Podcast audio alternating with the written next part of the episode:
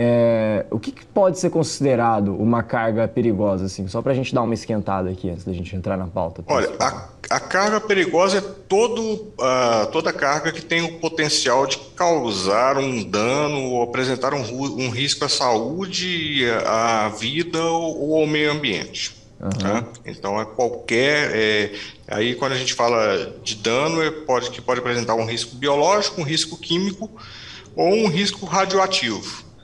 Tá? E, e, isso aí na gestão da, do transporte de cargas, rodoviário, ferroviário, qualquer modal, né? mas aqui a gente está falando exclusivamente do, do rodoviário, né? é, ele não é tão novo, ele surgiu a partir das, do fim da Segunda Guerra Mundial.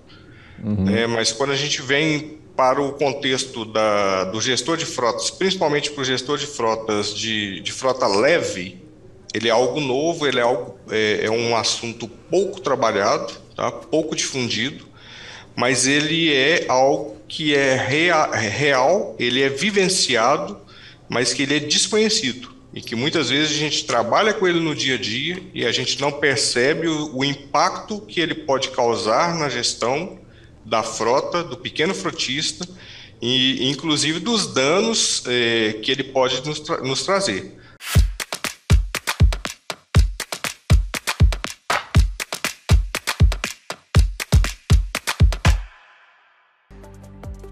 Vamos começar agora o nosso podcast de gestor para gestor. Eu sou o Vitor Morita aqui do Instituto Pará e seja muito bem-vindo a mais um episódio onde a gente senta aqui com os gestores de frotas que acompanham o Instituto Pará, os gestores de frotas que estão lidando com as frotas né, no seu dia a dia. Quem melhor do que eles para comentar sobre os, os, os pontos mais importantes dessa profissão tão nobre? E hoje eu estou aqui com o nosso amigo Márcio Lino. Tudo bem, Márcio?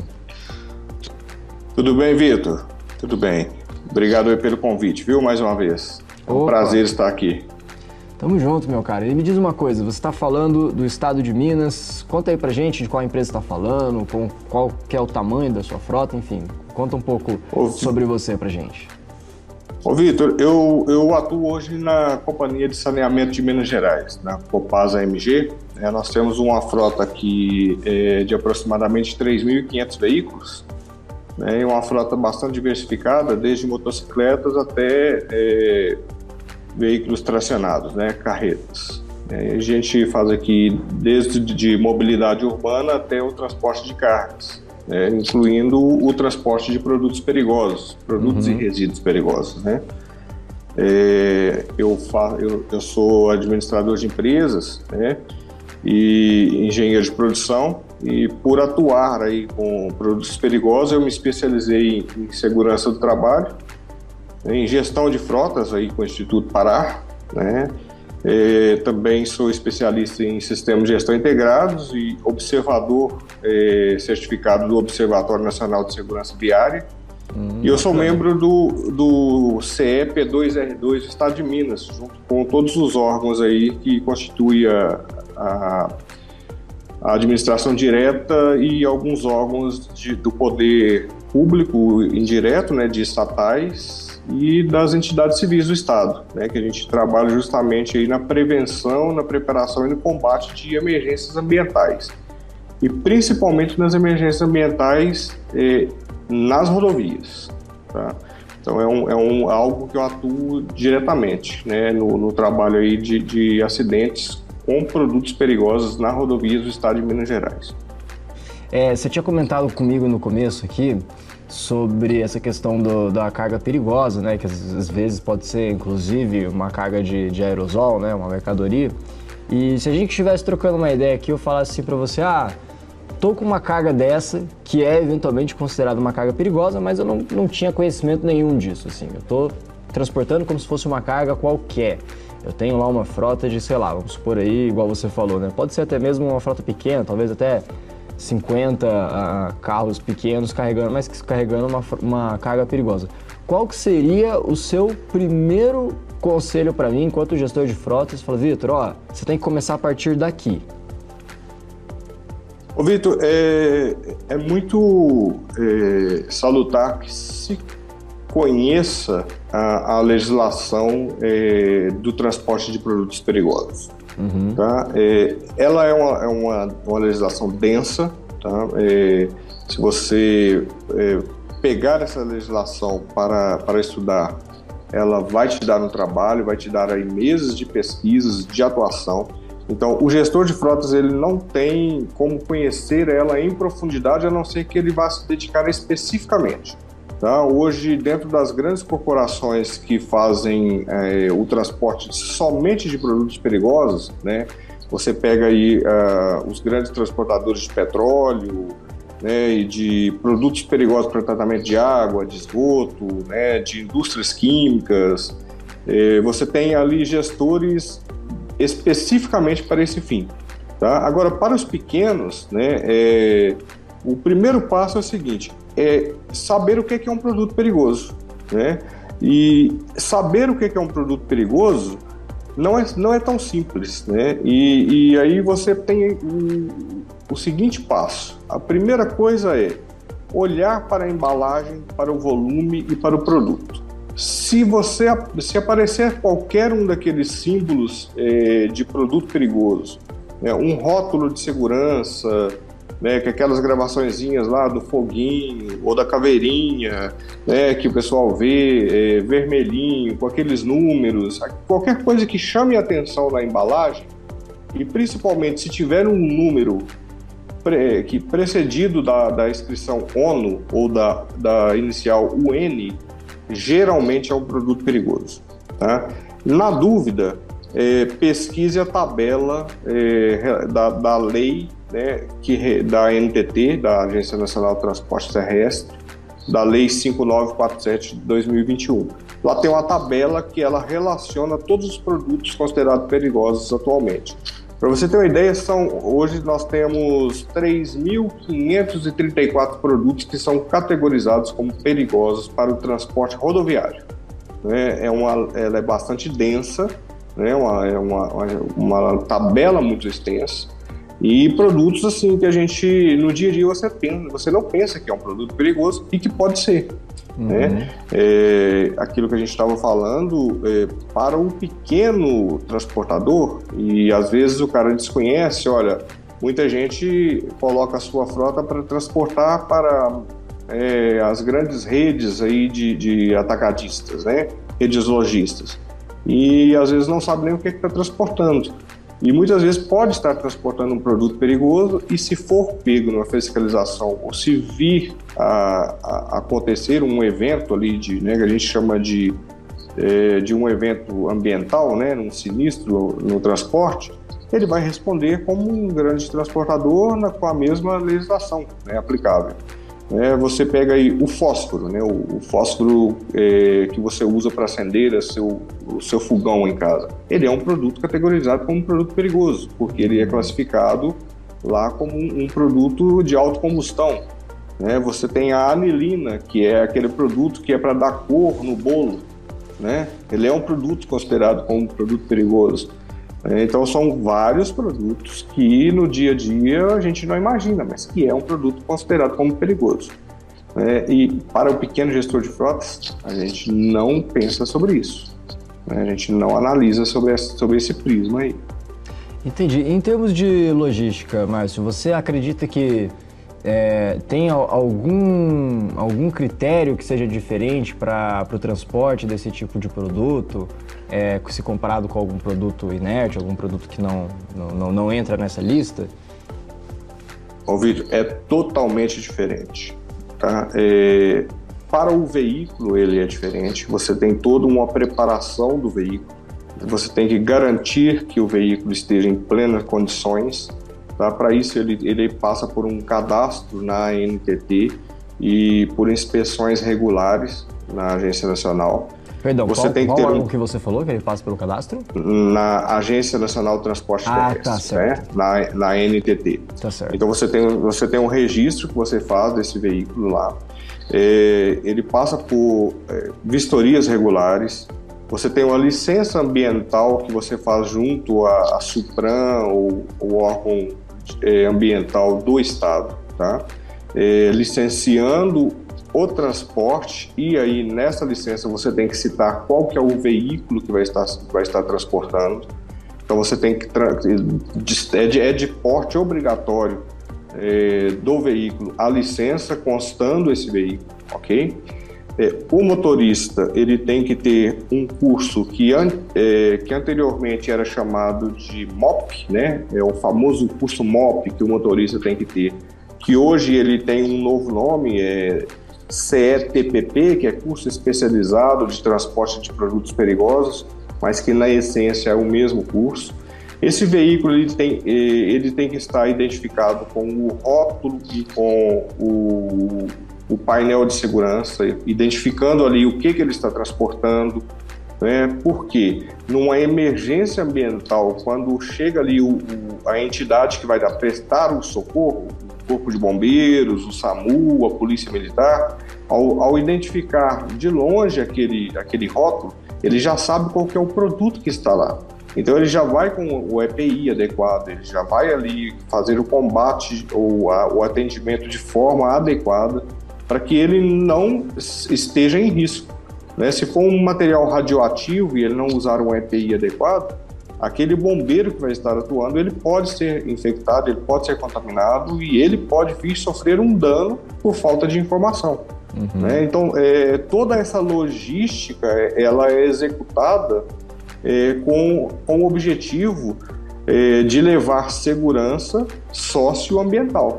Então, é dar segurança à sociedade e dar segurança ao meio ambiente. Tá? Perfeito. E também, e tudo isso que eu falei para o veículo também é aplicado aos volumes e às embalagens. Tá? Então, toda a preparação ela tem que ser aplicada ao volume e à embalagem. E, importante, Vitor, é salientar o seguinte, que até na descrição do produto perigoso, na documentação fiscal, Uhum. A, ela tem critério de como que você aborda. Ela tem que ser escrito lá o número da ONU primeiro, depois vem o número técnico, o nome técnico desse produto, depois o nome comercial. Vamos lá, por exemplo, se você pega aí é, uma, um, um Glade lavanda, aquele produto que a gente usa em banheiros, né, para uhum para dar um cheiro agradável no ambiente, né? Uhum. Ele não é, o nome técnico dele é aerosol, né? Então você tem lá, você vai escrever na sua nota fiscal ONU 1950 aerosol e na frente, e na frente você escreve Glade lavanda, né? Se isso não estiver constando dessa forma na sua nota fiscal, é um, já é um ponto de é, advertência de fiscal, da fiscalização pode até vir a te multar por não estar descrito dessa forma, porque é somente dessa forma que o bombeiro vai conseguir identificar que aquele produto que está ali, que está dentro daquele veículo, é um aerosol. Né? E que ele tem poder de inflamabilidade e que no combate à emergência que ele pode causar um dano. Interessante você ter mencionado isso, porque isso já puxa o fio da meada aqui da próxima pergunta que eu estava para te fazer, que é o seguinte: quando eu falei na parte logística, achei, achei interessante que você mencionou várias coisas, né? É, o treinamento daquele condutor, né? A própria, a, a, a própria parte documental, enfim, são muitas coisas é, que estão envolvidas nesse processo que às vezes para quem não está acostumado, né, para quem não conhece esse universo acaba passando batido. Mas por exemplo, da parte é, física, assim, mecânica, da parte mais técnica do carro, tem alguma adequação? É, é, pensando assim, se, se, for uma frota leve ou uma frota mais pesada, tem alguma, alguma adequação que esse veículo precisa ter para carregar esses tipos diversos aí de, de produtos né, flamáveis, perigosos, enfim? É, ô, ô Vitor, essa pergunta ela é importantíssima e é, um, é uma das maiores dúvidas que se tem. O primeiro, o primeiro ponto e o mais importante é o seguinte: automóvel, né, o hatch, sedã, independente dele, de qual for, é, ele só pode ser utilizado para transportar uma das classes. Né? É, não citei até agora, mas são, é, existem nove classes de produtos perigosos. Tá? A ONU classifica de uma a nove. Né? De explosivos a gases até é, materiais radioativos, corrosivos. Tá? E somente a classe 7 pode ser transportada em automóvel, tá? que é uma classe que é a classe do radioativo. Tá? E, claro, não solta dentro do carro, mas de forma é, acondicionada, é, é, dentro de um receptáculo ou de um, de um, de um invólucro que vai proteger para que essa radioatividade não atinja aquela pessoa que está ali transportando, né? O, o motorista ou aquela pessoa que esteja ajudando a conduzir, tá? Para as demais classes, nenhuma delas pode ser transportada em automóvel. Aí deve ser sempre em veículo onde o passageiro e o motorista esteja isolado do compartimento de carga. Essas é, é, são regras essenciais. É, para alguns produtos, não pode ser transportado em é, veículos que não tenha é, ventilação. Tá? Por exemplo, é, gases como cloro, que pode vazar aquele, aquele produto, então ele tem que é, subir, ele tem que se exalar. Ele não pode estar dentro de um, de um veículo fechado, porque senão ao abrir aquele compartimento, por exemplo, um baú, ao abrir aquela tampa ali, imediatamente quem abriu vai virar óbito, fatalmente, né? Então, é, existem sim as, as adaptações que devem ser feitas. Né? Você vê aí transportadores de gases que têm caminhões com grade. Né? É, eles colocam ali empilhado aqueles gases de oxigênio. Não sei se você já viu nas rodovias, é muito comum a gente ver caminhões transportando oxigênio que vão várias gradezinhas ali com cilindros em pé. Né? O caminhão de gás de cozinha, né? ele tem um formato diferenciado. Você tem ali os caminhões que transportam hidrogênio, né? que também só, é, tem um formato diferente, que inclusive roda na rodovia aí, soltando um vaporzinho e todo mundo tem medo daquele vaporzinho. Né? Mas aquele vaporzinho ali ele tem que sair, porque ele está soltando uma pressão que é necessária para que não exploda. Né? É, é, então tem várias sim, depende do tipo de produto, para cada tipo de produto existe um acondicionamento diferente, tá? É, eu te disse, a norma e a legislação ela é muito extensa. É, para produtos a granel, existem diversos tipos de acondicionamento diferentes, diversos tipos de carretas diferentes, inclusive. Olha só, mais uma vez, porque surpreendido aqui. Eu imaginei que. Imaginava assim que houvessem, né? É, várias questões técnicas, mas de novo você me surpreendeu aqui. Entra em, em né? É, questões que a gente não que a gente não está habituado, né? A gente realmente acaba não fazendo ideia, né? Dá para ver que realmente a, esse é, nicho, se é que a gente pode chamar assim, né? Das, das cargas perigosas, ele é realmente muito grande, é um universo à parte dentro da gestão de frotas, né?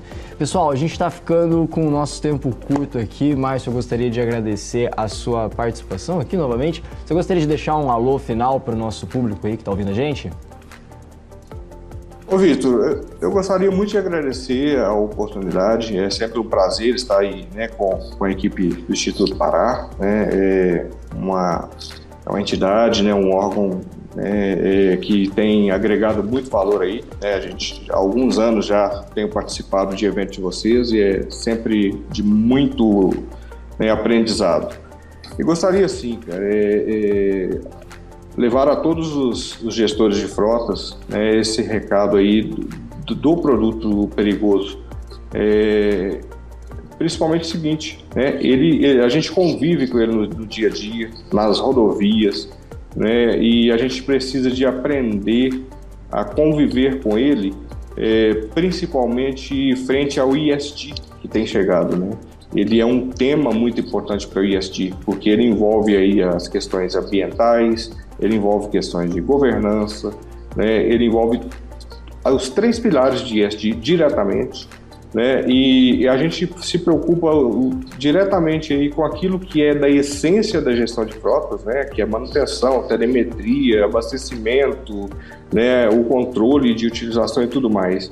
Mas nós não podemos deixar de fora essa, essa questão do transporte de cargas, porque ele vai ganhar cada vez mais força né, no mercado nacional e é algo importante a gente se preparar. Não precisamos ser especialistas mas nós precisamos conhecer o mínimo para estarmos preparados né, para isso que, estaria, é, que estará batendo as portas nos próximos anos, com certeza. Tá? Estou à disposição, né, é, se quiserem entrar em contato, tá, é, fiquem à vontade. Eu sou um observador nacional também de segurança viária.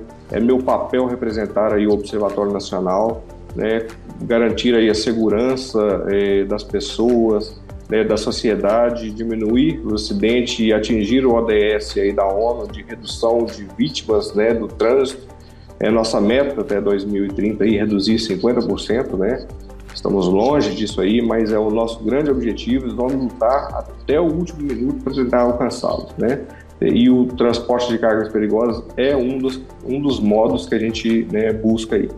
Ok? É, muito obrigado mais uma vez, Vitor e equipe. É um grande prazer. Sempre que precisarem, conta conosco. Beleza, pessoal? Vou, vou encerrar aqui o nosso podcast por hoje. Gostaria também de agradecer muito a você que nos ouviu até agora. Mais uma vez, muito obrigado e a gente se vê no próximo Gestor para Gestor. Até mais!